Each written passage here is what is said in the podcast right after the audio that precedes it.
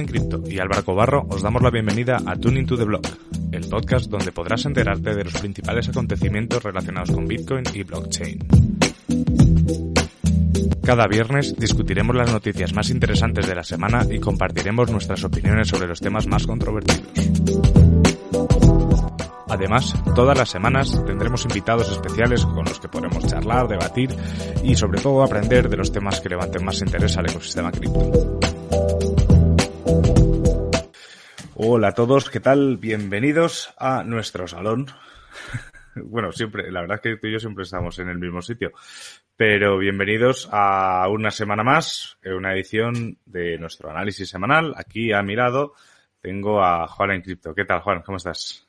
Todo bien, Álvaro. Esta semana ha sido, a pesar de que es desde casa y para muchas personas esto será extraño, yo creo que yo ya me estaba acostumbrando. Eh, obviamente yo también salgo mucho y, y, sí se siente la, el encierro, pero, pero por lo menos el trabajar desde casa, por lo menos hacer los videos y eso es, es parte de la rutina, entonces no es tan extraño como puede ser para algunos. Sí, efectivamente, para, para nosotros al final, aunque siempre nos movemos, que sigo Madrid, que si Criptoplaza, que, que cualquier meetup, eh, sí que es cierto que, prácticamente todo el volumen de trabajo lo hacemos desde, desde donde nos estáis viendo ahora mismo, así que para nosotros es un día más en la oficina, con la diferencia que esta vez estáis todos en casa y hacéis muy bien estando en casa, es lo que hay que hacer con lo que está pasando. Y nada, ya sabéis cómo funciona esto Tenéis aquí disponibles todas las partes de los comentarios para, para poder saludarnos, para poder comentarnos, para poder discutir con nosotros. O sea, no hay ningún tipo de censura. Y aquí en este vídeo lo que hacemos es comentar Juan y yo pues noticias que nos han parecido interesantes a lo largo de la semana y eh, ver cómo pues cómo pueden afectar un poco al ecosistema y tal. No damos eh, consejos de inversión, damos solo opiniones, bueno, ya lo sabéis y es lo que os pone también debajo el, el, el disclaimer este maravilloso que, que, que tenemos siempre. Así que Juan, si te parece, empezamos. Claro que sí, empecemos. Yo quería hacer una, hacer una mención adicional, eh, pero se me olvidó. ya, ya llegará, no pasa nada. Al final, Seguro que sí. En el fondo te digo una cosa, aunque estemos acostumbrados a, a trabajar desde casa, eh, el saber que no puedes salir de casa también afecta, ¿eh? O sea, yo aún tengo a la perra que a lo mejor se colará hoy, o sea, ya sabéis, a lo mejor hoy se cuela, pero, pero también afecta.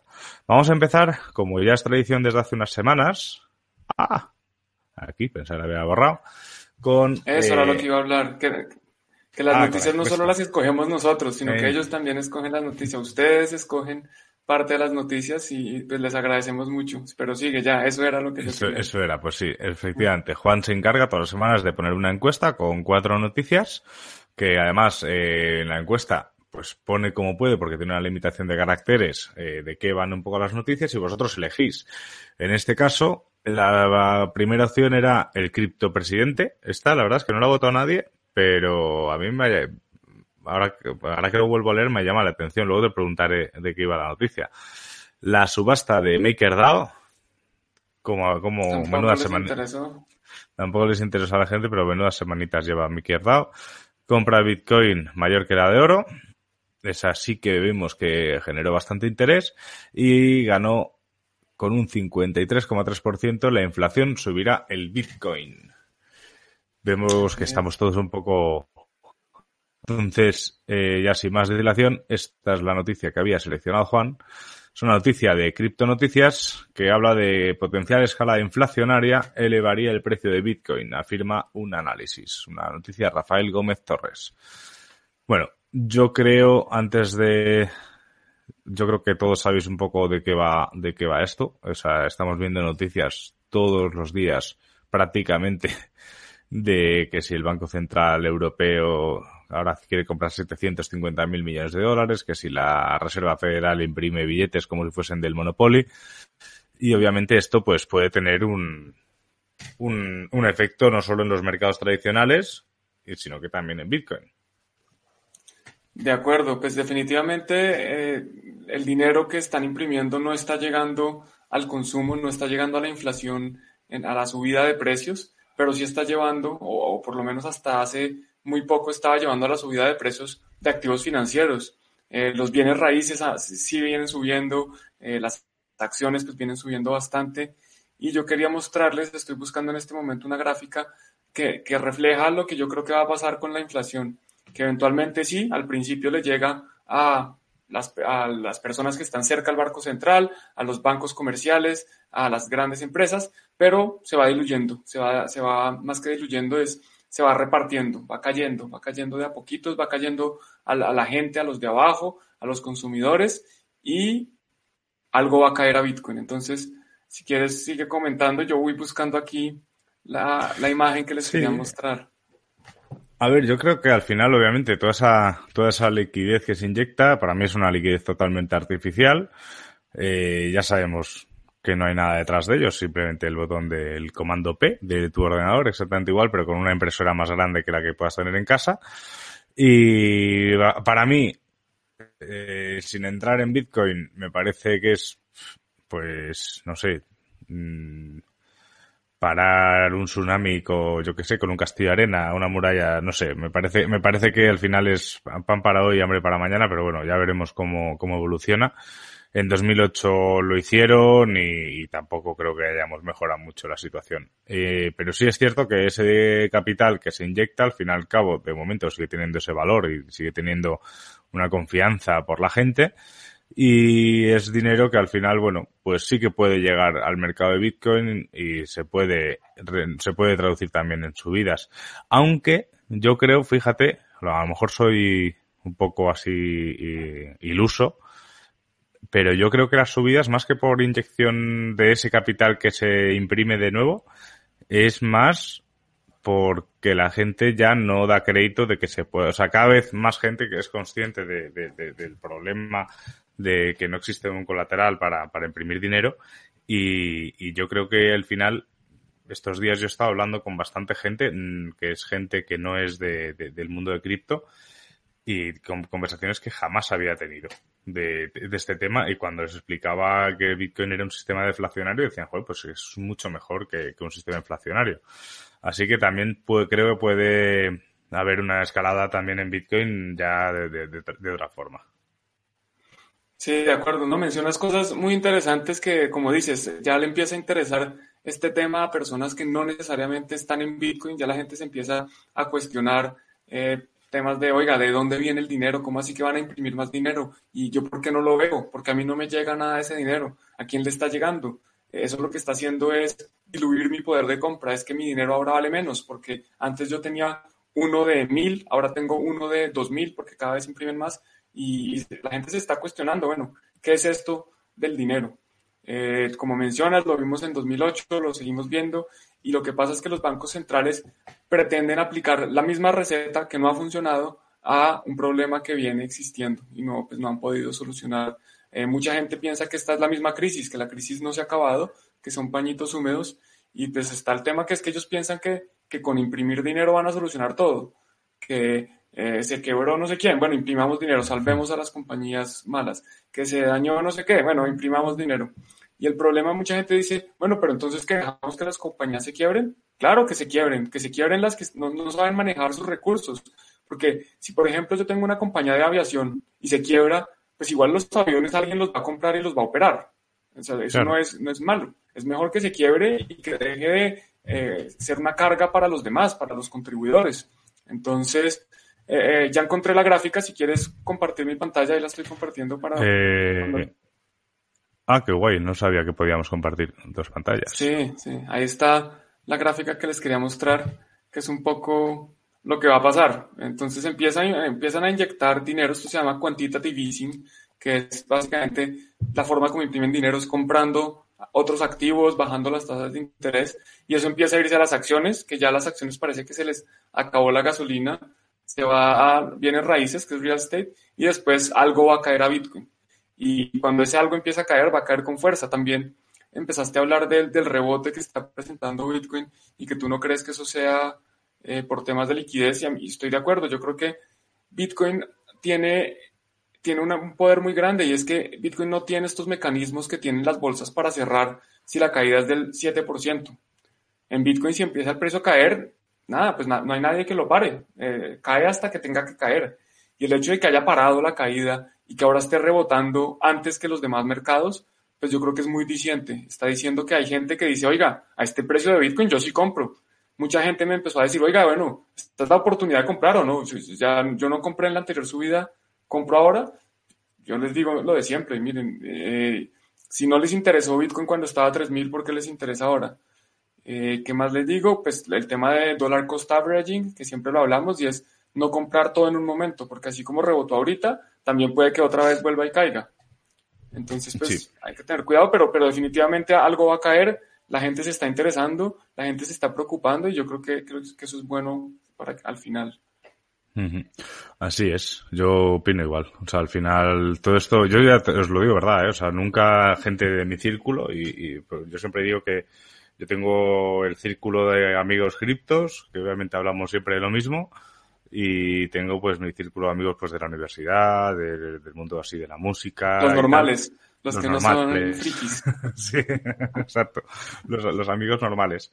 Y, pero con los amigos normales, ellos aún sabiendo a lo que me dedico, cuando yo alguna vez les he hecho algún comentario, siempre, ah, paso, paso. Pero, pero estos días, de verdad, o sea, me está llegando mucha gente preguntando, cosa que me parece bastante interesante.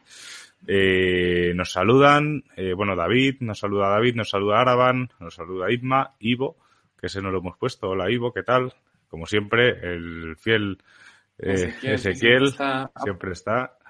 Y Olivo y Olivos Group también nos saluda. Muy buenas tardes a todos y muchísimas gracias por estar aquí. Eh, Juan, te vuelvo a compartir la mía. Quítame la pantalla, no hay problema. quito la pantalla, ok.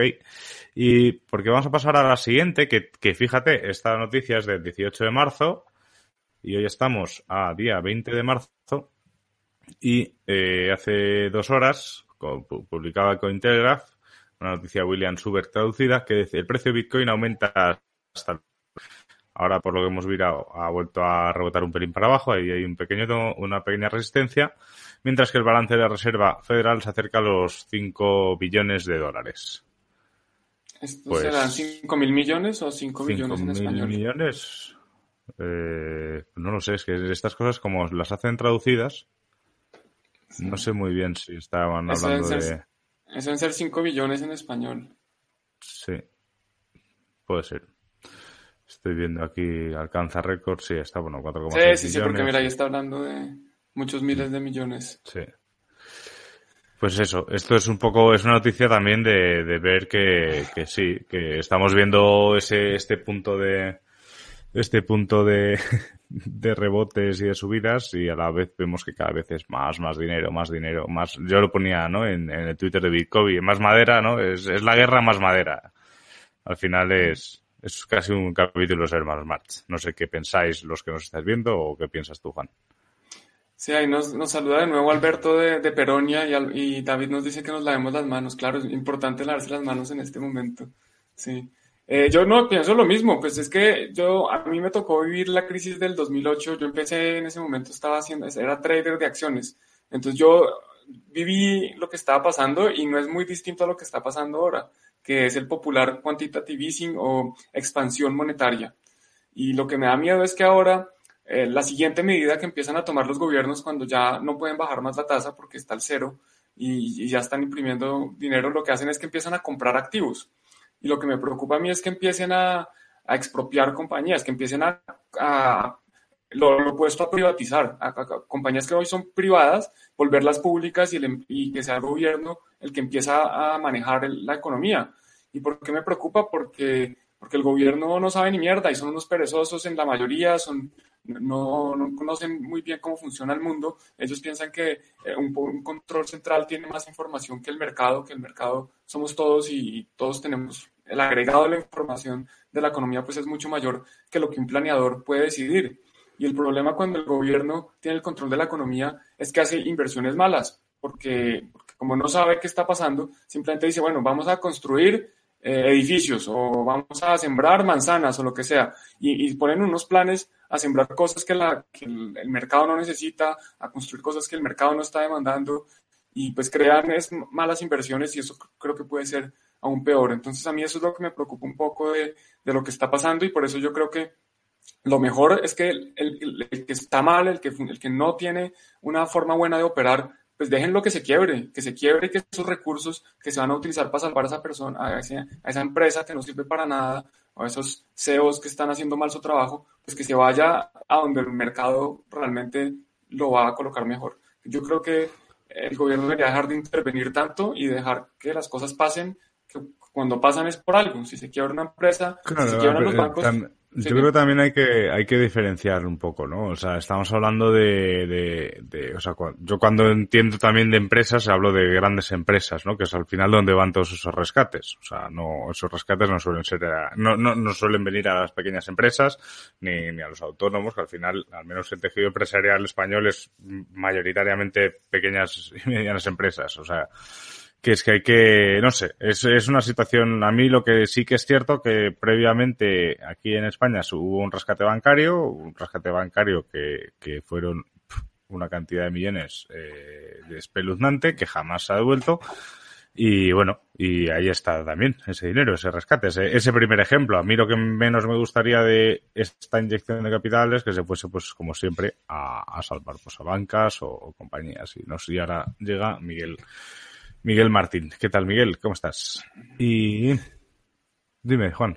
No, no, no, es que de acuerdo, yo no estoy, yo no, yo no quiero que la gente se quiebre, obviamente que yo no quiero que todas las empresas se quiebren. Lo que estoy diciendo es precisamente que esas industrias que salvan, pues cuáles son las grandes, son las, los automotores, eh, los bancos, obviamente, ahorita van a salvar esas las compañías de aviación, eh, pero pues el, empresariado, a mí no me molestaría que le llegara dinero. O sea, si el dinero que imprimen lo repartieran equitativamente, yo no tengo ningún problema, porque al final no, no, no diluyen el poder de compra del, del ahorrador, del, del, trabajador. El problema es que ese dinero no nos llega a nosotros, ese dinero le llega a ese salvar a estas grandes empresas. Y si de pronto me entendieron que yo quería que se quebraran todos, no, para nada.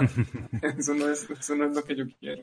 Nos pregunta, nos pregunta Ezequiel que cómo, es, que cómo estamos con las Fuerzas Armadas en la calle y si siguen con esas nieblas para combatir los bichos. Eh, bueno, aquí realmente el ejército es, es la UME, que es la Unidad Militar de Emergencias. O sea, no es que estén ahí con, con, con las escopetas en, en, la calle, simplemente es, eh, ayudan en emergencias, siempre que ha habido una emergencia están ahí. Y lo que están haciendo sobre todo son tareas de fumigación, eh, bueno, sí, de, de limpieza y de, y de, y de tal en, en, zonas en las que puede pasar, como las estaciones de trenes, que hay una gente que va a trabajar. Y cuando te refieres a nieblas para combatir los bichos, hombre, yo no he visto, no he visto de momento nada raro que, por lo menos en mi calle no, no he visto pasar nada, nada parecido a una niebla para, para quitar bichos. Pero bueno, aquí en el fondo, los que nos lo tomamos en serio estamos bien. La situación obviamente es muy crítica en sanidad y, bueno, y lo que se ven en las noticias y lo que tampoco nos cuentan. O sea, que eso, eso es de, de, opinión pública. Sí, yo no, yo no soy muy amigo de, de los ejércitos y de la, imposición del, el, ¿cómo se llama esto? Pues de las reglas al poder, pero tengo que aceptar, yo desde mi, desde mi ventana, ayer o esta mañana, estaba viendo unos policías parar a una gente que estaba en la calle y se comportaron de una manera muy decente. Yo estaba listo para filmar a ver si les iban a pegar o si algo iba a pasar. Y no, pues muy decentes. La verdad que las calles están en general solas, las que, las que yo puedo ver por lo menos. La gente se ha comportado y lo que dice Álvaro, mientras los juiciosos, pues sigamos siendo juiciosos, yo creo que está bien. Y tratar de controlar esta, esta epidemia o esta, ¿cómo lo llaman? Pandemia mundial. Claro. Nos Ahí dice Ezequiel de las fumigaciones. Eh, estaba, estaba preguntando Olivos, ¿no? Es, después de toda esta emisión de dinero, ¿cuánto va a pasar a valer el dólar? Y Miguel responde que nada. podría ser. podría ser, podría ser, sí, sí. Y Inma nos eso. pregunta que, por favor, podéis comentar el hecho de que Nueva, Nueva York esté en cuarentena y cómo afectará eso a la apertura del lunes. Pues yo, sinceramente, Inma, eh, para mí toda su vida ahora mismo de cualquier tipo de mercado me parece artificial. Y si subí, no sé qué ha hecho hoy. ¿Tú, tú lo sabes, Juan? O sea, no lo he mirado. Hoy cayó un poco, sí, hoy está, eh, a ver, yo lo tengo aquí. Pero sí, hoy estaba cayendo un poco. Estamos hablando de la de Standard eh, Poor's, digo yo. Sí, imagino, sí, de eh, Nasdaq o de. Sí, wow, un poco no. Es casi un 4% está cayendo el Standard Poor's. Pues casi un 4%, pues no sé. A ver, depende también cómo sea el fin de semana, ¿no? Si empeora la cosa, que lo lógico es que empeore en Estados Unidos, eh, pues no sé. Es que también como tienen todos estos niveles, yo es que ahí no me atrevo a decirte nada, Ima. Yo, si te tengo que dar mi opinión, pues yo me imagino que seguirá, o si no, habrá un rebote del gato muerto como todos estos días y, yo no veo la luz, eh, por lo menos en mercados tradicionales. En Bitcoin, bueno, a mí también, eh, yo tengo toda la fe del mundo en, en lo que es la tecnología de Bitcoin. El precio de las que a mí no, es que me haya preocupado nunca. Tampoco me esperaba la subida de estos días. ¿eh? Eso es la realidad.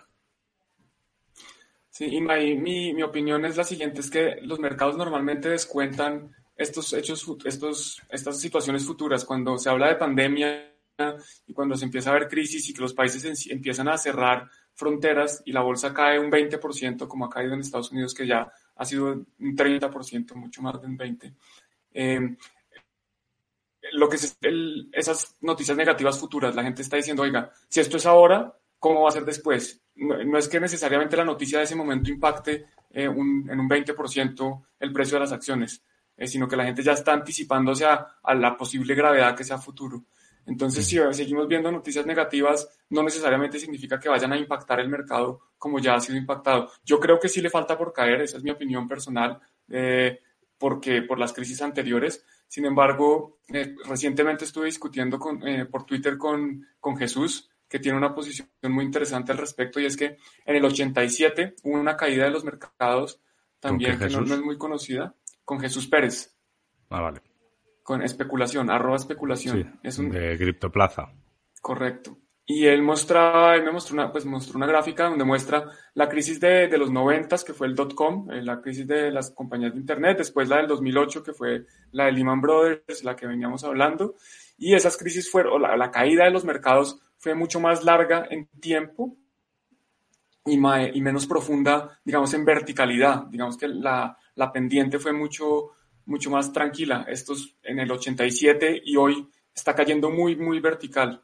Entonces él decía que iba a rebotar, o, más, más, que decir que iba a rebotar, él creía que por, por, la forma del mercado iba a rebotar. Yo creía que, que no, que iba a ser más larga, pero pues están las distintas visiones y aquí de nuevo son opiniones. Aquí empezó, empezaron los aplausos en Madrid. Mm. No sé, no sé si lo escucharéis. No, sé si lo escucharéis. Aquí sí es tan duro. Voy a ponerles, yo voy a abrir la ventana para que lo, oigan los que no están en, España.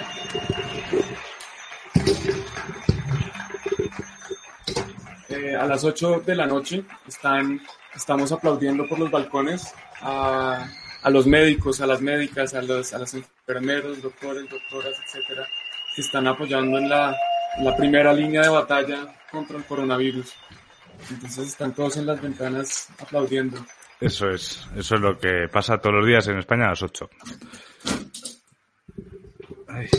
No sé si lo, si lo lograron oír. Sí, yo como medio saqué el micro en la ventana, no sé si, si lo escuchaste bien.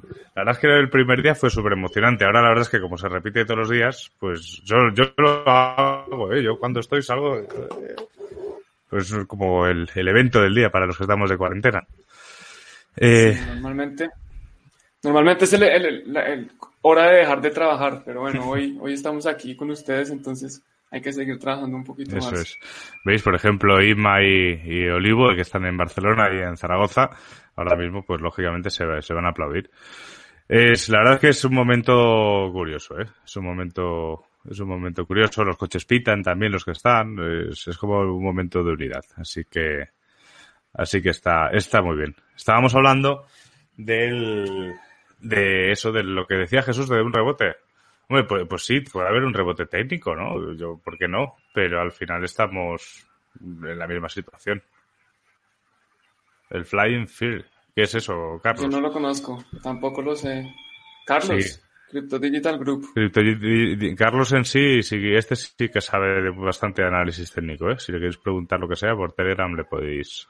Yo le hago bromas como que eso no vale para nada, pero, pero, pero sabe más que yo.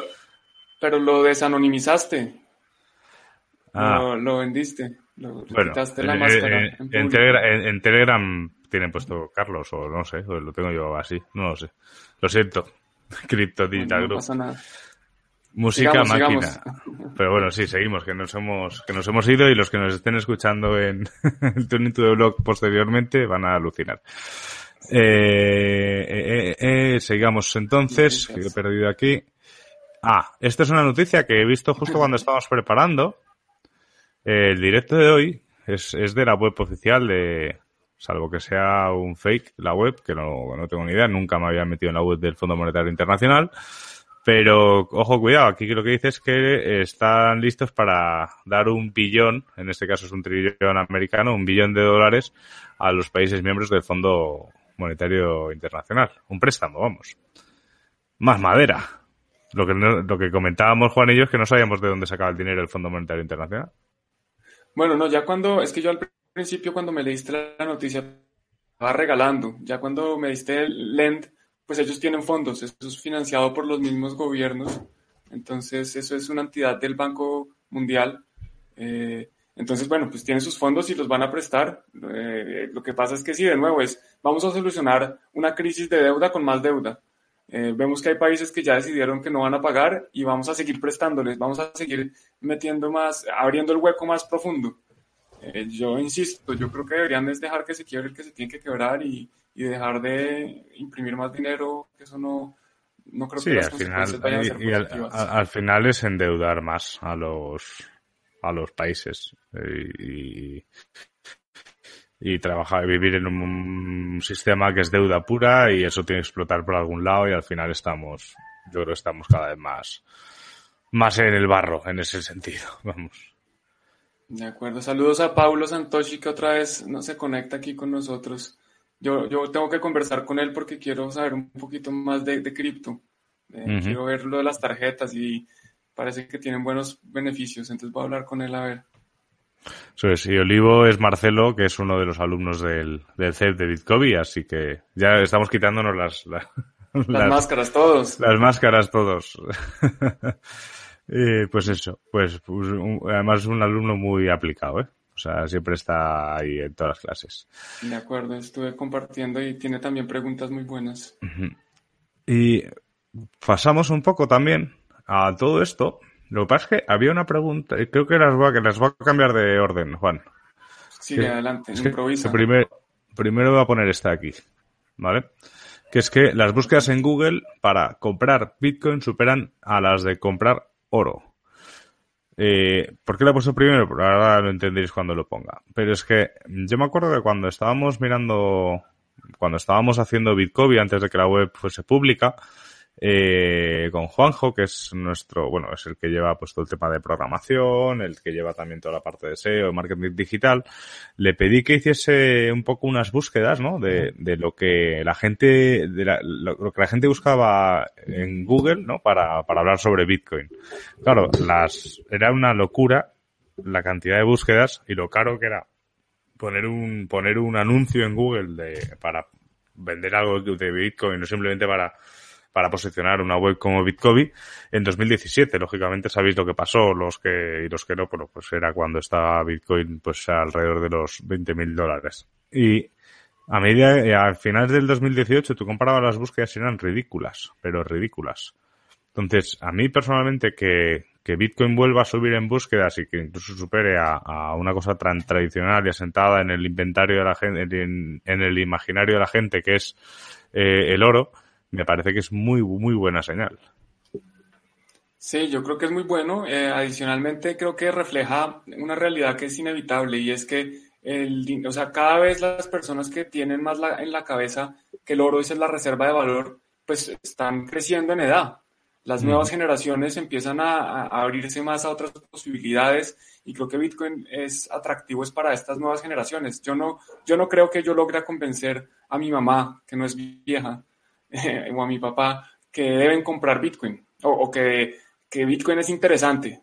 Ellos no, no, lo van a entender, ya sin ser viejos, pues no es lo que con lo que nacieron, es una cosa muy nueva y pues ¿quiénes son las personas que están buscando en Internet? Pues son más los jóvenes, son más los, los niños, las nuevas generaciones son las que están más en Internet buscando y las que eventualmente van a tener más recursos para decidir dónde, dónde ponerlos, dónde colocarlos. Entonces me, me hace sentido que no, no, no, me hace sentido que Bitcoin pase al oro, pero sí me hace sentido que el, que el Bitcoin esté ganando, eh, digamos, más eh, atractivo, que, que, sea, que sea más buscado cada vez y que el oro sea menos buscado cada vez. No, no pensé que se fueran a cruzar ya, pero, pero pues sí, a, a, largo plazo sí era una tendencia que yo veía inevitable. Sí. Y al, y al final eso se traduce un poco en lo que os comentaba, que gente de nuestros círculos normales, llamémoslos normales, eh, nos van preguntando más, incluso Carlos aquí nos comentaba, eh, no sé vosotros, pero yo recibo cada vez más consultas sobre inversión de Bitcoin y cómo comprar. Eso es bueno. Ese es lo que, es lo que estamos hablando ahora mismo, que eso, pues eso es así. Y este quiere además felicita a Juanjo, que no, Juanjo no nos está viendo ahora, pero que él encontró Bitcoin por Google. Va a haber unos cambios interesantes en la web de Bitcoin, ya los veréis. Sí, vienen cambios. Y yo, yo quería un tema también importante ahora, especialmente que hay gente que, a la que le piden recomendación sobre Bitcoin o, sobre cómo comprar, cómo invertir, etcétera. Yo creo que también es importante que les digan a la gente que estudien, que la gente entienda qué es Bitcoin antes de empezar a comprar y especialmente cómo guardarlo. Y, realmente no, qué es Bitcoin y qué no es Bitcoin. Porque mucha gente, para la mayoría de las personas que, que oyen Bitcoin por primera vez, oyen criptomonedas y es lo mismo, oyen blockchain y es lo mismo. Para ellos no entienden la diferencia entre Bitcoin, blockchain, eh, Bitcoin Cash, Ethereum, cualquier otra cosa. Pues para ellos todo es lo mismo. Incluso en su momento muchos pensaron que, que, se están invirtiendo en BitConnect y pensaban que era Bitcoin. Entonces es importante no solo que les digan, oye, mire, usted puede comprar acá, usted puede, eh, no sé, comprar cierto monto, lo que sea, sino que entiendan muy bien de qué se trata, de qué no se trata. Y algo que yo sé que es difícil, pero que not your keys, not your coins. Y si no, realmente, si no tienen control de su dinero, pues eh, es posible que se desaparezca. Lo mismo que puede, es posible que los bancos se nos quiebren mañana, pasado mañana, en una semana, en un mes, en nuestro dinero. Hay, hay, soluciones custodias que sirven para otras cosas. Yo, por ejemplo, podría utilizar una tarjeta que guarda mi, mis 100 dólares de, de cripto y que yo las utilizo para, el diario o, o, donde guardo para hacer trading o lo que sea, pero pues para guardar el dinero, el ahorro de verdad, seguro y es importante que también le enseñen a la gente por qué es importante guardarlo seguro, cómo prevenir no, solo, no solo, oiga, vaya a Coinbase y compra o vaya a Bit2Me y compra, sino bueno, una vez compre, ¿qué hacer con eso? Sí, no, no, eso yo creo es una cosa súper importante para, para, para la formación, como veremos ahora más adelante, pero pero sí, o sea, la batalla yo creo que es en que la gente, que no pasa como en 2017. En 2017 obviamente hubo gente que ganó mucho dinero, hubo mucha gente que perdió muchísimo dinero, no solo por las bajadas, sino por estafas, o sea, por estafas, por, por pérdidas de claves, por, por no saber usarlo, no saber qué es, no saber qué están haciendo. Gente que compraba mucho dinero pensando que está comprando Bitcoin y a lo mejor está comprando un derivado en una plataforma como Plus 500. Entonces, y eso no es un Bitcoin. Eh, un, Bitcoin en, esto, o sea, un Bitcoin en, lo de, en Revolut no es un Bitcoin, es un derivado de Bitcoin. No puedes, o sea, tú compras y esperas que sube o baja. Puedes pagar con ello en tiendas, sí, pero no me puedes mandar ese Bitcoin. O sea, si ya decimos que no tienes las claves, no son tus Bitcoin, pues en Revolut es que no puedes ni mandarlos fuera de, fuera, fuera de Revolut, ¿no? Entonces eso yo creo es muy importante y si no queremos cometer los errores que se han cometido en el sistema financiero tradicional y además, eh, y, además, eh, cometer los mismos errores que se cometieron en 2017, eh, pues es muy importante alentar a la gente que estudien. Que no quieren pagar por formación, bueno, ellos mismos, eh, genial, es normal. Hay muchas formaciones que son, que, son muy caras y formaciones que, que bueno, que, que valen, pues eso, sobre todo que son muy caras o que son muy pobres en contenido. Eh, por supuesto, hay youtubers que son muy buenos, pero también hay youtubers que son muy malos. Entonces, al final, eh, lo, hemos hablado, lo hemos hablado tú y yo muchas veces, Juan, que al final una, buena formación y un tutor que esté ahí o que tengas un seguimiento, lo que te va a hacer es ahorrar mucho tiempo y muchísimos errores. De acuerdo. Aquí, aquí veo que Alberto pregunta sobre uno de tus proyectos favoritos. Yo no lo conozco, pero sí, sí lo he oído mencionar y, y Carlos le responde. A ver, Alberto, bueno, dejo que Álvaro te cuente porque yo no conozco muy bien eso. A ver, al final, al final, Alberto Arbistar, eh, yo, o sea, no estoy dentro de la plataforma porque paso de perder el tiempo en, mirarlo, pero ya basta buscar en Google CEO Arbistar y ya, ya salen cosas que no tienen que salir, ¿no? Incluso el sistema que tiene de, referidos, o sea, eh, olvidaos de estas cosas. O sea, el arbitraje se puede hacer, sí, pero lo puedes hacer tú manualmente sin ningún tipo de problema. Entonces, un robot de trading, un robot así, Yo, yo creo que me parece que es cualquier cosa que, que te garantice unos resultados es una estafa, sinceramente. De acuerdo, a mí no me gusta nada que donde me ofrecen rentabilidades, especialmente si les piden meter a más gente debajo, eso la gente de abajo es para pagarle a los de arriba. Y José Fernando menciona que el phishing y los ciberataques, correcto. El phishing y los ciberataques a exchanges van en proporción directa al incremento del valor de Bitcoin. Eso es desafortunado, sí. Eh, desafortunadamente, especialmente cuando las personas no entienden y no conocen bien de qué se trata Bitcoin, pues caen en estafas y aumentan todo este tema de phishing. Pero eso también viene del sistema tradicional. Hace poquito yo todavía estaba pagando impuestos en Inglaterra y me llegó un correo diciendo, no, mire, que tenemos, que nos equivocamos en el cálculo de sus impuestos y le vamos a devolver 400 pounds, 400 libras. Y yo después me puse a pensar, a ver, pero te equivocaron, si ellos ni siquiera calculan mis impuestos, soy yo el que los calcula, o sea, es un contador el que los calcula. Eh, entonces el phishing y esto no es que sea de, de cripto, pero entre más educada esté la persona, pues más se puede proteger frente a esto. Exacto, sí, sí. Y ahora, ahora volveremos a hablar de educación. Eh, pero antes queríamos compartir con vosotros, ¿vale? El volumen que se ha movido estos días en local bitcoins, ¿vale? Que como veis, estamos viendo bastante, bueno, esto es 2017. obviamente aquí es cuando vemos más, más ah, movimiento. Pero aquí el precio era más alto. Eh, efectivamente, el precio era más alto. Mm. Pero vemos cómo realmente está habiendo un repunte muy grande en países, por ejemplo, como Argentina. En Australia sí que, en, en, Australia sí que, por ejemplo, después de 2017 bajó y más o menos sigue, sigue, más o menos igual, aunque aquí ha habido otra vez un repunte. No estáis viendo mi mouse, os lo estoy señalando, pero, pero no veis mi mouse. En Brasil la es igual, Canadá también, Canadá ha pasado un poco bastante en local. Chile. Chile. Chile es un, vamos, es una barbaridad.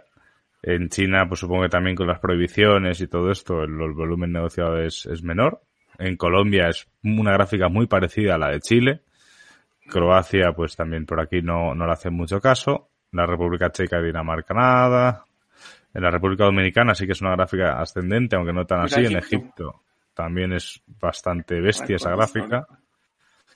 En Europa igual. Tenemos aquí picos y aquí también tenemos un, acercamiento. En Hong Kong lo mismo. Pero bueno, aquí podéis verlo. Es una página fácil de encontrar. Pero podéis ver un poco también que estos días se está moviendo bastante volumen. Eh, mira, mira Japón antes de irte. Japón es interesante. New Zealand, Nigeria, Noruega, Pakistán, Perú, joder. Debe estar arriba porque es por J. pero esto está, esto está, ¿me lo he pasado entonces? Sí, es por ahí, es alfabético. Eh, ah, mira, mira Japón. Japón. Ostras. ¿Será que saben algo que no sabemos? ¿Será que los japoneses saben algo? Mira lo que está pasando, increíble. Japón, casi que el doble del récord anterior, pues del, máximo. Sí, sí, sí. Sí, además como de, una manera muy muy de golpe, ¿no? Porque había bajado bastante el, el, el volumen en local Bitcoin, se había bajado bastante ya pegado ahora un petardazo. O sea, sabrán algo que nosotros no. No te digo yo que no. y bueno, eh, comentábamos en Twitter, en Telegram, en la primera versión del mensaje de anuncio lo había puesto, pero luego me he dado cuenta que no y ya no quería volver a borrarlo, que os teníamos preparada una sorpresa, ¿vale? Aún queda un poquito para la sorpresa, porque ahora sí que me voy a dar un poco de autobombo y no sé si visteis alguno, porque no lo compartí para casi en ningún sitio. Muy humilde. Hay que compartir esas noticias. No, no, sí, sí, lo compartí en todos lados. Era, ah, ok. Estaba siendo irónico. Que Fernando, Fernando Quiros, de hecho, he cambiado hasta mi, hasta mi, mi foto de Telegram por el dibujo de, de Cointelegraph. Que Fernando Quiros me entrevistó para Cointelegraph y al final, pues, uno de los titulares que sacó era que la adopción es mayor en Latinoamérica que en España, que es un poco por lo que hemos venido hablando de, de, de la necesidad que en España hasta ahora no se, ha, no se ha visto, pero yo creo que se va a ser cerca. Y sobre todo en este artículo, que es muy fácil de encontrar, lo podéis ver donde queráis, sobre todo hablo de la importancia eh, también de, o sea, de los motivos por el que realmente hay más, hay más de, más uso de criptomonedas en Latinoamérica, que, son los, que hemos comentado ya muchas veces, y sobre todo lo que acabamos de comentar hace un rato, que es la importancia de la formación en todo esto que yo insisto y, no solo hay que formarse en, saber leer gráficas y velas japonesas, sino que hay que entender muy, muy, muy bien de qué va todo esto y ya, pues obviamente cualquier formación en el campo que sea siempre es bien recibida. Sí, aquí pregunta Crypto Digital Group que, sí, que la gráfica de local Bitcoins en qué es. Es en la modela, en moneda local. Eh, eso explica un poco que en Argentina, en Colombia, en Chile estén récords históricos porque se ha devaluado su moneda local, pero de todas maneras para, para la persona local el costo sí está subiendo, o sea, el costo sí, sí está aumentando, o sea, a pesar de que en dólares eh, no necesariamente estemos en, en, esos récords históricos. Pero bueno, yo por mi parte felicitar a Álvaro por, por la noticia, porque ya tiene su, su propio dibujito, su propio cartoon. Me, me, ha, sacado, más fuerte en el, en el dibujo. No, no, no, es que está bien, está, está pensando en, en, el futuro. Efectivamente. Y aquí viene un poco el, la, para nosotros la mayor noticia. Juan y yo eh, tuvimos la suerte de, bueno, la suerte, eh, no sé si te acuerdas, Juan, que terminamos de grabarlo el día antes de, de la convocatoria del estado de alarma por parte del gobierno español. No no había caído en cuenta, pero ahora que lo mencionas, sí, claro que sí, me acuerdo. Yo me acordaba ayer por la noche. me acordaba ayer por la noche. Pero efectivamente, o sea, Juan y yo estuvimos mucho tiempo grabando una cosa. Eh, y luego esta semana para mí ha sido semana entera de montaje. De hecho, si alguno me habéis visto un poco más ausente en los grupos, los he usado casi más como, como desconexión que, que otra cosa. Y eso ha dado sus frutos y podemos oficialmente presentaros una nueva formación de Bitcoin que se llama Bitcoin para principiantes y además añadimos la coletilla de intermedios, ¿vale? Es un nuevo curso de Bitcoin que está enfocado a que cualquier persona de cualquier parte del mundo pueda acceder a esto de una manera sencilla y además pueda acceder de una manera muy, muy económica ya que el curso, aunque hemos calculado que debería tener un precio de unos 75 euros, ¿vale? Eh, hemos decidido que por lo menos estos 10 días que nos quedan de, de cuarentena en España esté a un precio de 25, de, de 25 euros, que creemos que es un precio que cualquier persona, cualquier amigo vuestro que se esté preguntando de, qué va esto y, y, os trabéis a la hora de explicar lo que sea, pues, pues va a poder hacerlo. Eh, aquí, bueno, podéis, podemos hablar también de los objetivos y del profesor que tenéis la suerte de tenerlo aquí, que es don Juan Pablo Mejía. Por supuesto, se acepta Bitcoin. Utilizamos la plataforma de BitPay, o sea que también se puede pagar con Bitcoin Cash y con Ethereum, si no me equivoco. La configuré ayer. Eh, Visa y Mastercard para los que no tengan Bitcoin. Y todo esto va en pagos cifrados por Stripe, ¿vale? Para que estéis tranquilos. Eh, el curso está, el curso es, está en nuestro campus, en nuestro campus virtual. Es un curso de unas cuatro horas aproximadamente. Y cuando alguien haga, se inscribe, tiene unos 30 días para el curso. Es más que suficiente para verlo muchas veces, aunque si por X o por Y alguien no ha podido terminarlo, pues siempre podemos, siempre podemos echarle una mano y, prolongarle eso. Para que, y como novedad, y ahora ya entras tú, Juan, como novedad, vamos a lanzar una cosa para los alumnos de Bitcoin, no sé si además de Marcelo hay alguno más que nos está viendo, es que vamos a generar, por un lado, una comunidad de Telegram privada para todos los alumnos de Bitcoin, de todas las ediciones del CEP, de este curso y demás cursos que irán añadiendo. En esa comunidad, obviamente, la idea es pues, pues compartir eh, conocimientos, dudas, preguntas, noticias, todo. O sea, al final están todos los profesores de Bitcoin, los alumnos, exalumnos. Mm, se va, la idea es que se genere una comunidad, sobre todo enfocada a la divulgación, en la cual los alumnos puedan poner todas sus, sus inquietudes. Y además vamos a hacer un webinario eh, una vez al mes, a final de mes, para todos los alumnos de Bitcoin, en el cual pues haremos un poco como hacemos aquí, pero pues más entrando en profundidad, trayendo invitados para comentar proyectos, pues etcétera. Al final siempre eh, la idea es que los alumnos de Bitcoin pues tengan más protagonismo en, en, todo lo que es el futuro de, de la empresa y no solo que hagan un curso ya. Y creo que con eso he hecho tu presentación. Y Juan, no tengo otra cosa que decirte que gracias por grabarlo y por, y por moverlo. No, pues muchas gracias a ti. Yo tengo un par de cosas que adicionar, eh, son corticas. La primera es que les prometo que cuando empecé a hablar de, de, la importancia de educación en este, en este podcast o en este video, no estaba pensando en esto. Obviamente cuando empecé a hablar, ya después me di cuenta y dije, bueno, esto va a quedar como súper propaganda, pero bueno, no pasa nada, es parte de, lo que Álvaro dice, a veces hay que autopromocionarse y bueno, pues lo estamos haciendo. Y lo otro es que de verdad que este curso es muy completo. Yo cuando empezamos a hacerlo, yo empecé a pensar, bueno, pero ¿cómo les doy todo este contenido a unas personas que, que de pronto a veces no, no tienen nada de idea? Y el curso habla desde un poco la tecnología, eh, la filosofía, también son, hay tutoriales de cómo utilizarlo, cómo utilizar una hardware wallet. Mejor dicho, yo creo que el curso es de lo más completo que puede haber. Y lo bueno adicionalmente es que si tienen dudas, si hay preguntas adicionales, pues para eso estamos. Ahí vamos a estar. Está, va a estar el webinar eh, de. Yo voy a seguir haciendo contenido. Yo voy a seguir con el canal de YouTube participando acá. O sea que esto no se acaba. Esto es simplemente un recurso para ahorrarle mucho trabajo, mucho tiempo a personas que, que, quieren empezar a entrar. Yo creo que es un regalo muy bueno para personas que, en serio, si ustedes quieren que alguien empiece a aprender y no saben por dónde empezar, les prometo que este curso va a ser muy bueno. Incluso hoy en día yo, yo hago una promoción misma, que es que si no les gusta, eh, les devuelvo el dinero yo personalmente, porque estoy seguro que, que les va a gustar. Es que no hay forma que no.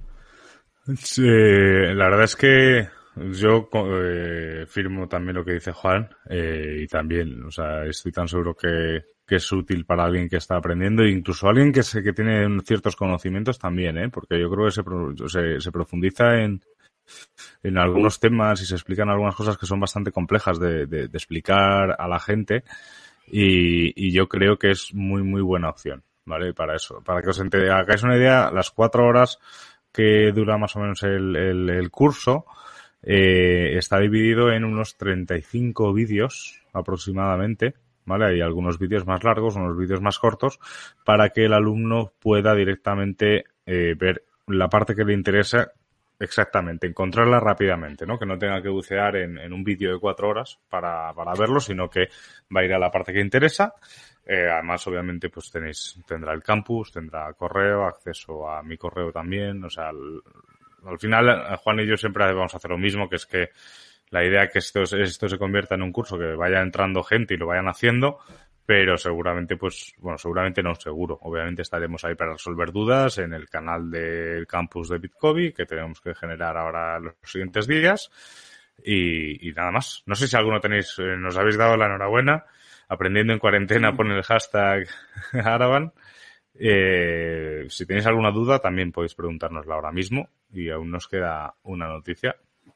Sí, de nuevo, muchas gracias a todos los que nos están felicitando. De verdad que el, apoyo de la comunidad yo creo que es lo más gratificante que hay. Eso es. Sí, aparte es, y ya el último vídeo, esto, yo, yo me acuerdo cuando hablaba contigo, el, el, sacar este curso y además poder ofrecerlo a un, a un precio, que es que yo no sé, a ver, obviamente habrá gente pues que le parezca que es un precio que, que, que, es, que es demasiado alto a lo mejor en, algún otro país o incluso en España. Pero, pero yo creo que es un precio que hace también que a los familiares y amigos y ahora mismo que todo el mundo está en cuarentena, pues ya se puede hacer. Eh, nos pregunta José Fernando para los que ya sabemos algo, eh, si es útil. Eh, yo sinceramente creo que sí salvo, o sea, no sé qué nivel tienes de conocimiento. Si quieres puedes escribirme ahora luego por, por Telegram en arroba acobarro o en el canal de YouTube puedes.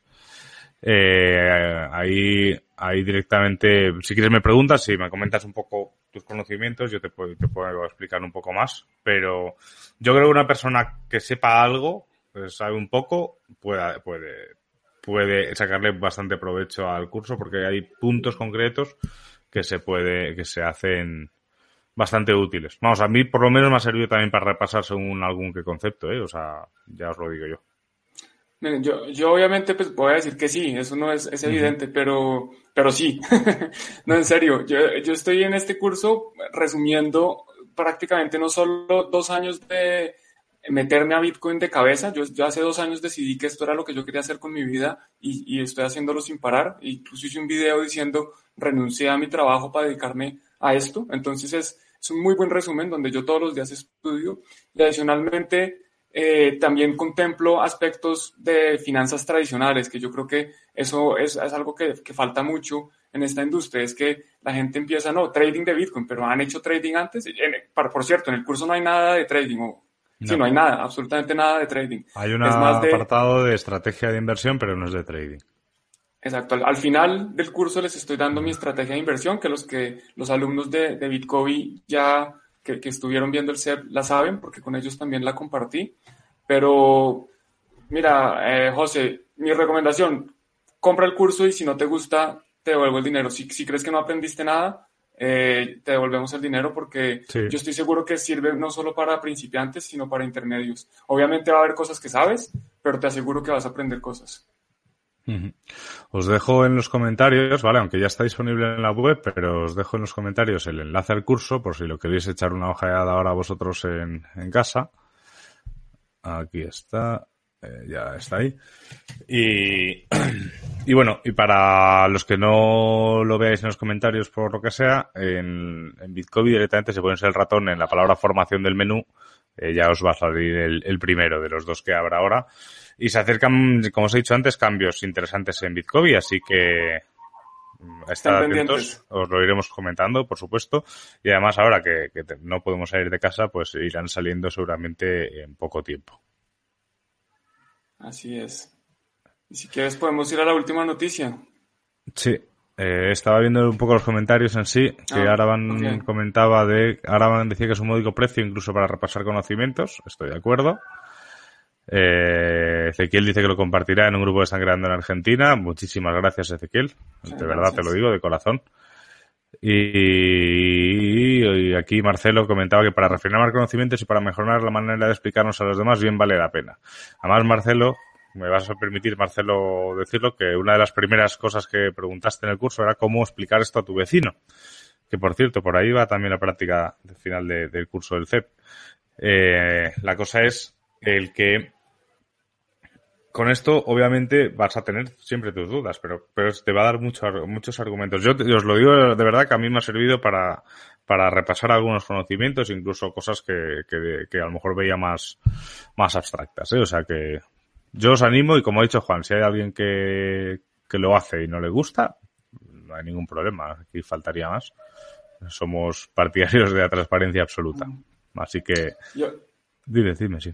Sí, no, que, que también los animo a lo que está haciendo Marcelo, que es explicarle a, las personas Bitcoin, porque en la medida en que ustedes tienen que explicar un concepto, se dan cuenta que, que pueden entenderlo mejor. Y, y, los animo a que inviten, a que conversen con gente, a que les cuenten un poco más y a que les expliquen detalles que de pronto ustedes dicen, no, es que tal vez no entiendo muy bien. Pues cuando empiezan a explicarlo, se dan cuenta de esas falencias y se ponen a estudiar, que no necesariamente tiene que ser con el curso, puede ser con, con libros, con otros recursos. Eh, ahí nosotros tenemos contenido gratis donde explico partes de las cosas que explico en el curso están en videos. Entonces hay cosas que pueden encontrar por ahí, pero, pero que lo expliquen, porque al, ustedes tratar de explicarlo, seguramente interiorizan mucho más los conocimientos. Y Fer dice que... Dice, que lo comparte con sus amigos y por supuesto que contemos con él. Pues Fer, gracias de, gracias de corazón. Vamos a pasar a la última noticia, porque sí es cierto que, a ver, está, entendiendo que esta noticia y sobre todo los de Tuning to the Blog, los que nos estáis escuchando por Tuning to the Blog, no os preocupéis que también en, en, en toda la parte de abajo será el primer enlace que veáis. Eh, para nosotros sí que ha sido, sí que ha sido, para, o sea, estamos muy contentos porque le hemos dado, le hemos, le hemos puesto muchas horas y creemos que hemos conseguido hacer un proyecto, un producto, eh, muy bueno para toda esa franja de gente, ¿no? Entonces, creemos que con esto también aportamos nuestro granito de arena a la adopción, que es para lo que eh, Juan y yo, pues como bien dijo Juan, él renuncia a su trabajo por eso y yo soy exactamente, exactamente igual, estamos aquí 24 horas. Y José comenta que a veces habla de Bitcoin y le miran como un marciano. A mí me pasa igual y a Juan le pasa igual, ¿eh? O sea, eso, eso, y a todos los que estáis viendo esto os estará pasando también. Pues también, este curso también vale para toda esa gente cuando dice, no te he entendido, o no sé, pues mira, aquí tienes un curso que por poco más de dos copas aquí en Madrid, eh, te lo puedes, lo puedes hacer. O sea que ahí está la, ahí está la, ahí está la cosa. Alberto le dice a José que claro, que tiene que aparcar la nave, la nave espacial más lejos.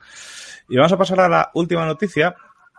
Eso sí, es una noticia de Diario Bitcoin que alguien nos tagueó en, en Twitter, en Tune, en TuneBlog, ahora os lo pondré también, que es que Google Pay y Apple Pay en alianza eh, con Coinbase y Opera ahora permiten comprar criptomonedas y usarlas.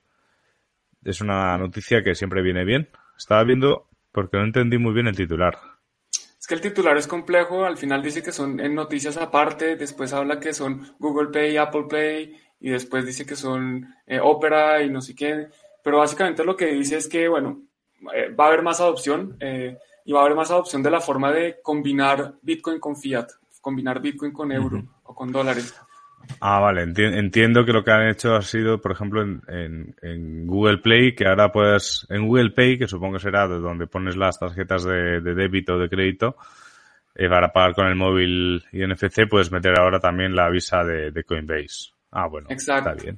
Está bien. Que, al final es, es parte de la transición que se está dando. Es parte de eh, Bitcoin no es, es, es, ridículo pensar que Bitcoin va a llegar en 11 años y va a reemplazar el dinero de la potencia más grande del mundo, el ejército más poderoso del mundo, Bitcoin no lo va a reemplazar en 11 años. Esto es una transición si es que llega a pasar. Yo no estoy diciendo que Bitcoin vaya a, llegar a una adopción masiva donde va a ser la única moneda que se va a utilizar. Pero si eventualmente Bitcoin logra una adopción masiva, eh, va a tomar tiempo y va a convivir con muchas otras monedas durante mucho tiempo. ¿Qué pasa? Que hay, soluciones que, permiten como esa transición de una manera más como empalmada y más suave. Sigue, Álvaro. No, decir, bueno, he, quitado la noticia porque había ahí un anuncio de Insta no sé qué. Y ah, como, como no sabía yo, no sé exactamente qué es eso, prefiero... Es, es la, la, faena de, compartir las cosas de estas páginas es que al final ves mucha publicidad que obviamente nosotros no nos llevamos nada y le estamos enseñando el banner de la misma manera. Pero bueno, eh, sí, a ver, para todos este tipo de soluciones, o sea, 100% de acuerdo en que una adopción masiva yo creo que no significa eh, una supremacía absoluta del Bitcoin. Eso con el dólar. Yo creo que van a convivir por lo menos mucho, mucho, mucho tiempo. Otra cosa es que va cogiendo más relevancia Bitcoin y, tal, pero siempre yo creo que van a, o sea, no sé, quizás sí, a lo mejor desaparece, ¿no? Después de todo esto el dólar. Una cosa que, no, que para mí sí que está pasando, eh, estaba viendo un comentario de Aaron que me ha hecho, me ha hecho mucha gracia mientras os cuento a vosotros. El, el, lo que sí que está pasando, eh, no sé si os habéis dado cuenta que, que China lleva dormida, parada, eh, paralizada por el, por el tema del coronavirus desde el, desde enero, desde enero, ¿no? Desde, desde enero prácticamente hasta tres meses, totalmente parada. Después de unas medidas bastante estrictas, llevan, según dicen, porque también es China y a lo mejor ya están diciendo que tienen dos días sin ningún contagiado nuevo, pero ya veremos, a lo mejor es cierto, a lo mejor no, es China y es un país muy opaco. Pero la realidad es que China se está poniendo en marcha, justo cuando Europa está en el caos más absoluto, tomando medidas tardes, eh, haciendo, eh, eh, o sea, el caos más absoluto y, yo creo que nos queda más que, que, 10 días, la verdad. Y luego Estados Unidos aún no ha explotado. Entonces, ¿qué veo? Y China ya está empezando a mandar dinero, bueno, mandar dinero, perdón, mandar material médico a Europa, a Italia, a España. a mí me recuerda eh, pero, en cuanto vi el primer envío a Italia dije, ostras, me está recordando a los americanos desembarcando en Normandía, ¿no? O sea, vienen a salvarnos. Eh, China, ¿no? Y, mientras eh, América no puede hacer nada, no puede producir, hasta Forta para sus, sus fábricas.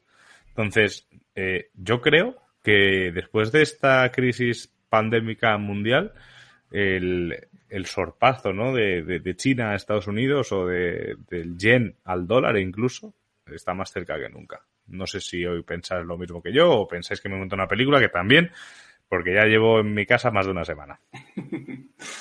Sí, yo, yo eh, creo que el orden mundial va a cambiar, no sé si después del, del coronavirus o, o, un poco más adelante.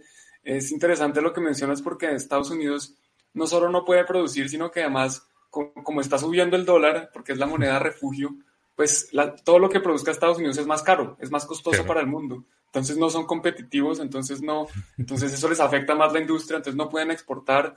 Eh, eso va a ser, están pasando cosas muy interesantes. Creo que es un buen momento para vivir.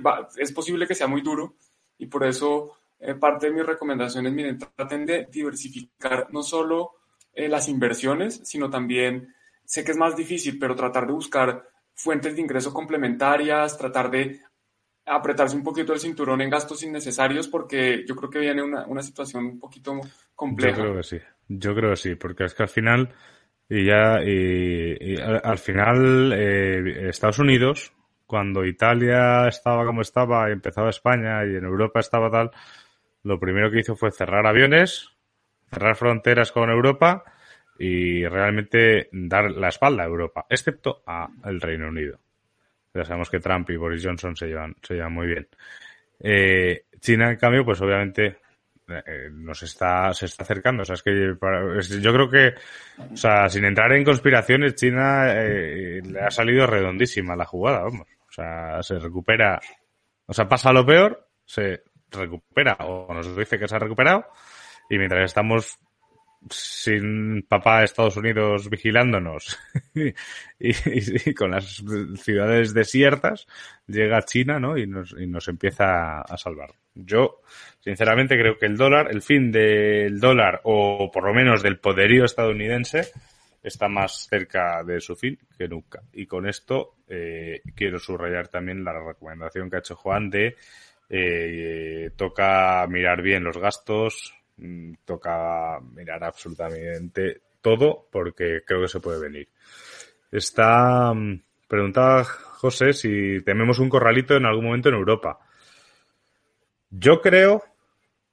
¿O quieres contestar tú primero, Juan? Que llevo un rato hablando. No, yo, personalmente no, no tengo tanto miedo de un corralito, pero sí conozco gente muy cercana, también porque en los de la industria criptos estamos un poquito locos o somos un poquito distintos.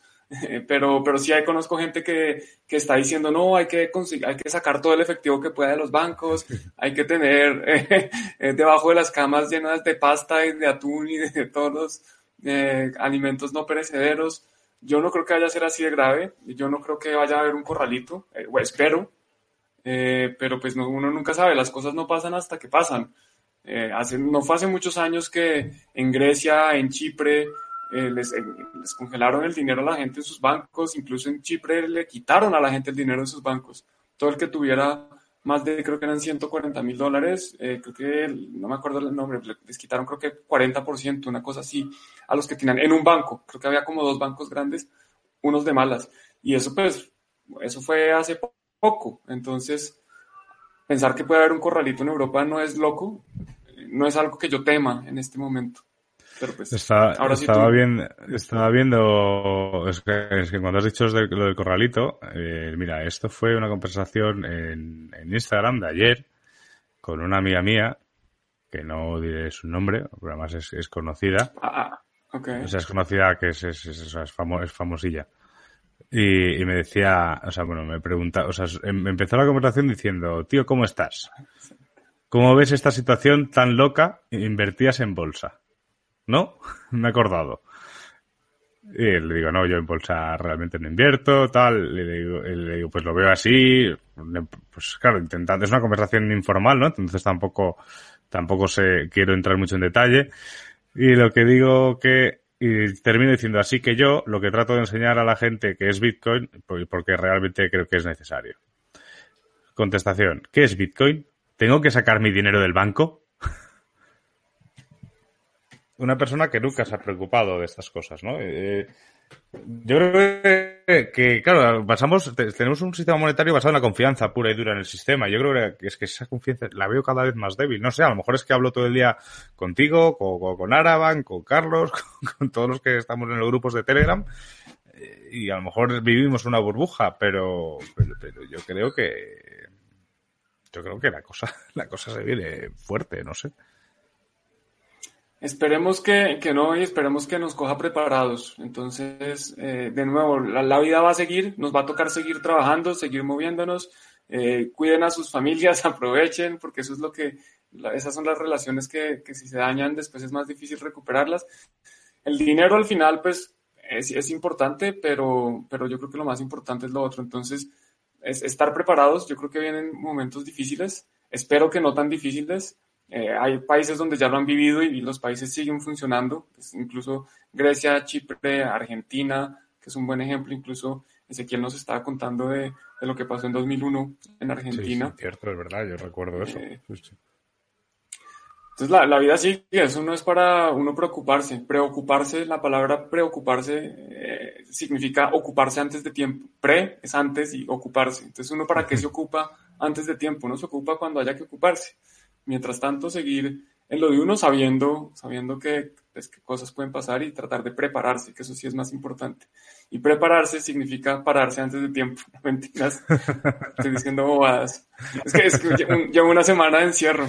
Claro, no, no, no. Y esto se va a ir. Pues bueno, hemos llegado un poco a, a, al final de, de, este directo. Eh, nos comentaba Ezequiel también así cerrando que anotemos esa fecha, eh, 20 del 3 de marzo. Lo anotamos, Ezequiel queda registrado en YouTube que IOTA será adoptado mundialmente y de forma muy fácil. Ezequiel es bastante es bastante fan. O sea, pasado, de, pasado mañana. No, no, o sea, dice el 20, 20. de marzo del 2020. Ah, hoy. Hoy, hoy es 20. Oh, okay, que o sea, él dice que, que anotemos la fecha que ha dicho eso. Claro, ¿no? yo también, yo también lo he pensado, digo, pero 20 cuándo es? digo, hay algo que no me he enterado. Y eh, los gobiernos dicen que están en economía, que estamos en economía de guerra, empiezan a confiscando mascarillas, se acaban confiscando. De hecho, he visto, no sé si, si, es real o no, pero he visto un par de tweets y de, de, gente comentando que tanto en Alemania como en Estados Unidos estaban empezando a poner ya problemas a la retirada de efectivo. No sé si es verdad. No tengo fuentes, por lo tanto ni lo afirmo ni lo desmiento. Eh, pero no me extrañaría. Eh, de las grandes bueno, crisis ahí... surgen grandes cambios, efectivamente. Sí, lo que dice Fernando es precisamente lo que, lo que yo les mencioné al principio que me daba miedo. Que empiezan confiscando mascarillas y terminan confiscando no sabemos qué. Yo, a mí me preocuparía. Es que, es que, es que, nos, da, nos da para una hora más hablar de esto, Juan. Bueno, yo, una, una, una mención rápida. Entonces, el sábado, que cuando el no, gobierno. tranquilo, tranquilo. Cuando, cuando, el presidente empezó a hablar, a decir que iban a, pues que ya no podíamos salir a la calle, eh, una de las preguntas que le hizo el público es: bueno, pero van a. Es que no sé cómo se dice lo opuesto a privatizar, ¿estatizar? A nacionalizar. Van a nacionalizar industrias como la de, la, la de, los servicios públicos, la de la energía, la del agua, y él no fue contundente en decir que no, él no dijo que no, pues él dejó como abierto, como que... Pues, y ¿Sabes lo que pasa? Es que... preocuparse. ¿Sabes lo que, lo que pasa? Es que hay según que industrias, como puede ser la, la energética, que está toda en manos privadas, eh, también es cierto que han tenido una situación de oligopolio absoluto en este país, entonces han hecho lo que han querido siempre. Y claro, no viene de ahora. Al final todo el tema de nacionalizar eléctricas y compañías es una cosa que viene de mucho tiempo. No sé si aprovecharán ahora para hacer eso o no. Pero, pero no, no, se vienen. A mí, por ejemplo, ahora estaba leyendo que ya se estaba, casi no se está haciendo ya, se estaba haciendo, ¿no? Que estaban usando la, la ubicación de los, de los teléfonos móviles para comprobar que la cuarentena se guardase. No sé. Yo, eh, incluso hay gente que, que me ha dicho que está dispuesta. No, en Israel lo han hecho ya. Vamos, o sea, tú te ah. sales más de tu zona de confort y ya tienes ahí a la, al Mossad ahí diciéndote, ¿a dónde vas, campeón? Que te hemos pillado. Eh, entonces, eh, y ayer no sé quién me decía que, que, estaba dispuesta, que estaba dispuesta a perder esa privacidad con tal de parar todo esto. Yo diciendo, joder, pues yo no estoy, no estoy muy dispuesto a, a perder según qué derechos fundamentales, la verdad. No sé, es que me parece una salvajada, pero bueno, también te digo que si ahora puede, si dicen que lo van a hacer, que no habrán hecho ya, sin decirnos nada. De acuerdo, esa es la otra, que, que la historia que sabemos es posiblemente menos de la mitad de la historia que, que, que, están haciendo ellos mientras nosotros estamos acá encerrados. Esa es como la, la gran pregunta, ¿qué están planeando? ¿Qué, qué se están tramando? Sí, están así. Ahora los tenemos controladitos. No, y salían en el, en el telediario, por ejemplo, en Egipto o en, o en Túnez, creo que era que todos los viernes había siempre manifestaciones pacíficas, que llevan años intentando pararlas el gobierno y ahora es el primer viernes en, en mucho tiempo que ya no hay. En Hong Kong se estaba liando la de Dios. Mm. Y, y, y, ya no. Ahora, bueno, ahora despierta China, supongo que volverá a despertar Hong Kong. Bueno, esperemos a ver qué ¿Están, pasa. Están ahí. Y... Pues nada. Y que tengan un pues... feliz fin de semana. Sí, eh, nosotros, eh, te iba a decir cuando has dicho voy rápido, te iba a decir que no te preocupes si no tengo que ir a ningún lado. Entonces, eh, deciros, o sea, realmente podríamos estar así, yo con el café, todo, hola, ¿qué tal, Juan? Eh, deciros, eh, como resumen importante, eh, hemos sacado el curso nuevo, ahora también lo aprovecharemos, lo publicaremos en, en las redes. Va a haber, eh, dentro de la web va a haber unos, una serie de cambios estéticos en la parte del curso, pero simplemente son cambios estéticos, por lo demás va a estar todo exactamente igual. Y, y, deciros, Juan y yo estamos tramando, lo que pasa es que nos vamos a contar aún mucho, pero para, sobre todo ahora también que en, en, Latinoamérica cada vez, si no me equivoco, están entrando más países en la misma situación que España. Sí, que, nos confirme, ver... que nos confirme Ezequiel, yo creo que en Ezequiel. Argentina también ya, ya, ya, pararon, ya no pueden salir a la calle, y en Colombia también lo estaban haciendo. Mi padre está en Colombia y se va a quedar allá encerrado porque porque ya están cancelando, cerrando vuelos. Ya están cerrando vuelos todo, ¿no? Pues, pues entonces eso, pues vamos a intentar generaros más contenido además del viernes, tanto en Juan en Cripto como en, como en Bitcoin TV, como en Tuneblog, que por cierto antes no lo he puesto. Esto es. Aquí podéis ir a Tuneblog, eh, nuestro podcast, que de hecho todo esto que habéis visto se suele subir al podcast, además nos queda hacer bastante más contenido y vamos a aprovechar también todo esto que a medida que nos vaya dejando tiempo vamos a intentar estar en contacto con todos vosotros, ¿no? Eh, Ezequiel nos cuenta eso, que, que en Argentina están en cuarentena total hasta el 31 de marzo. Pues Confirmado. confirmadísimo. Pues nada mejor que estar en cuarentena que aprender eh, temas de Bitcoin. Yo creo que es algo que podemos hacer. Así que, Juan, muchísimas gracias como siempre. Por mi parte ha sido un placer. Eh, acordaos todos vosotros de seguirnos en redes sociales, de darle a suscribir, darle like, darle a la campanita. Y si os apetece, este vídeo ya queda público y lo podéis compartir con vuestros amigos. Eh, nos vemos en las redes y nada más, Juan. Muchas gracias. Lo de, lo de, darle like al video y eso lo acabas de decir me creo que lo dije, creo que lo dije, sí. Okay.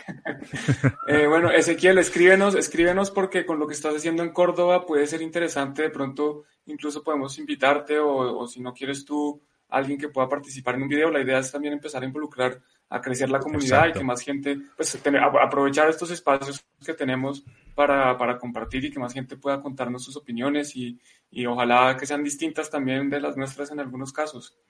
Uh -huh. Entonces escríbenos, escríbenos, yo creo que a Álvaro o a mí sin problema, es fácil de encontrarnos.